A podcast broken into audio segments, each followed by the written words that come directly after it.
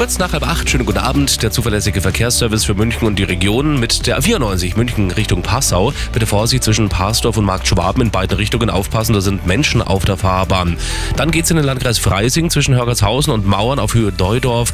Immer noch Probleme und Behinderungen nach einem Unfall an einer unübersichtlichen Stelle ist der passiert. Und die A9 Nürnberg Richtung München. Unfall mit mehreren Fahrzeugen zwischen Langenbruck und dem Dreikolle-Dau. Die mittlere Spur sowie die linke Spur sind blockiert. Es sind da auch Rettungsfahrzeuge im Einsatz. Also die Rettungsgasse, äh, die bitte bilden. Alle äh, Fahrzeuge von links nach links, die anderen bitte nach rechts. Gute Fahrt Ihnen rein ins Wochenende.